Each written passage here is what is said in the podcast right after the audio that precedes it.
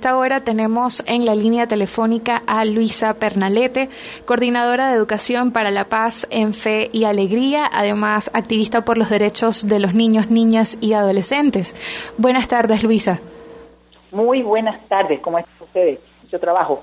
Un placer, un placer tenerle el día de hoy. Bueno, el día lunes eh, se tenía planteado el inicio del año escolar 2019-2020.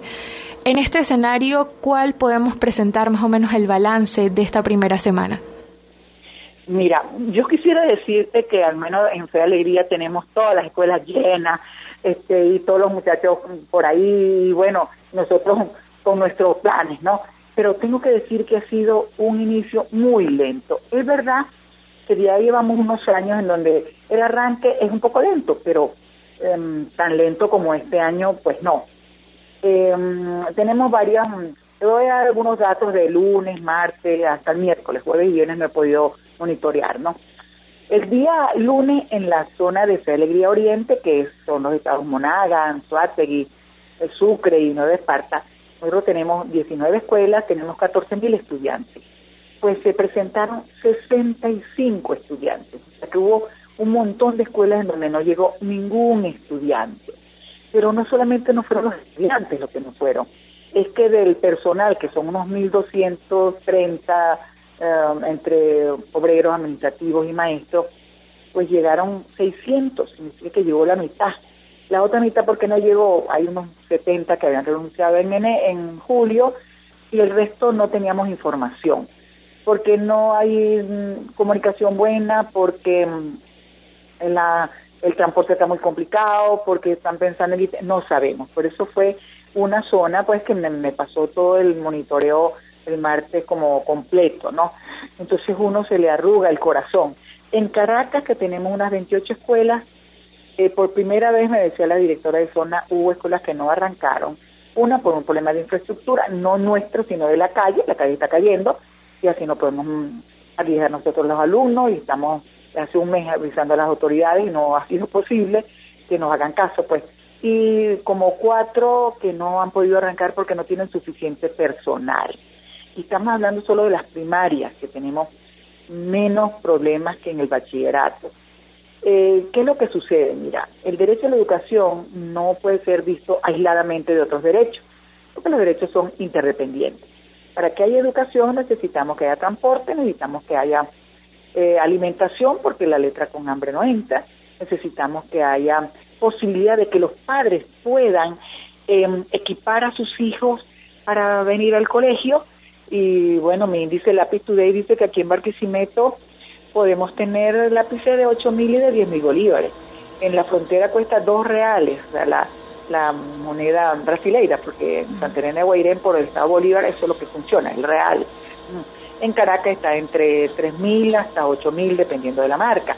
Pero si es un lápiz y un cuaderno de 20.000 para arriba hasta 6.000 bolívares, no me pregunten zapatos, uniformes, etcétera, ¿no? Eh, hubo una escuela de, San Félix que mm, me dijeron que llegó una alumna en la mañana. Eh, allá no hay problema de transporte porque todos los niños de esa escuela viven en el barrio. Entonces digo, ay, ¿por qué no llegaron si ahí no hay problema de transporte? Bueno, porque las mamás dicen que no tienen el uniforme.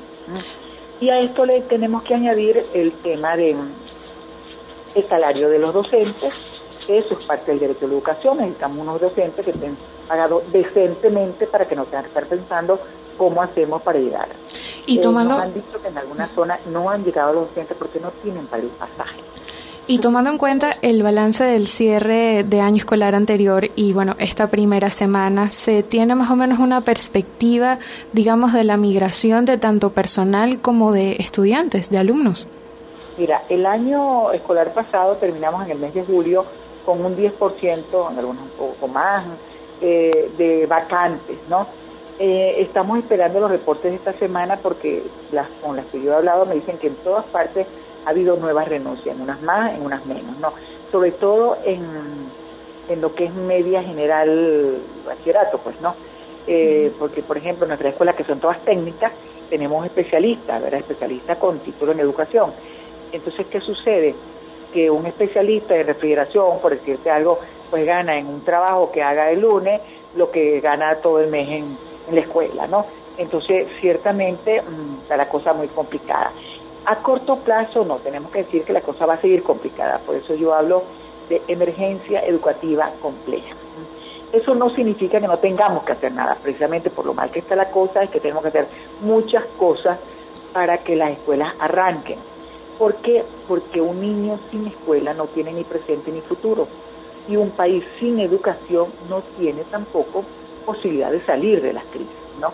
Entonces, ¿qué digo yo? Que el derecho a la educación lo tenemos que defender muchos, no nos pueden dejar esto solo a los docentes, la escuela y la familia están del mismo lado de la cancha. Y el derecho a la educación lo tenemos que ver de manera completa, no puede ser solamente eh, que haya escuela. No me he metido con la infraestructura, ¿ah? yo he visto unas escuelas que vivo ahí, como van a dar clases, ¿no? Eh, hablo de la alimentación, hablo de los servicios, hablo del transporte, que probablemente de los problemas más, más serios tanto para los niños como para los maestros, y hablo de un salario pues decente y hablo de seguridad, porque las escuelas robadas muy difícil que puedan reponer sus, sus, bienes robados, ¿no? Entonces, eh, si a corto plazo todo se vuelve una carrera de obstáculos para una familia para llevar al niño a la escuela, ¿no? Ahora, ¿Qué tenemos que hacer? Bueno, tenemos que hacer muchas cosas. Nosotros hacemos lo que nos toca. Por ejemplo, desde hace dos meses tenemos la campaña de un cuaderno para hacer alegría. Eh, yo sé que el niño necesita algo más que un cuaderno y un lápiz, pero bueno, pero por lo menos queremos garantizarle a nuestros niños un lápiz y un cuaderno para que venga a la escuela. Lo que le decimos es que venga a la escuela. Mm. Eh, la sociedad ha sido generosa, no tenemos todavía los 110 mil cuadernos necesarios, pero bueno, sí tengo que decir que por lo menos para arrancar, este, tenemos una, una partida importante, ¿no? Así es. De todo el mundo que ha colaborado. Así es, señora Pernalete. ¿Cuáles serían entonces, además de la, de la campaña que ya nos mencionaba, un cuaderno para fe y alegría, ¿cómo, ¿cuáles serían esos retos que usted enumeraría en este nuevo año escolar? Mira, yo creo que tenemos los docentes que crecer en resiliencia, reinventarnos cuando digo reinventarnos, tenemos que reinventar también nuestras maneras de exigirle al Estado sus responsabilidades.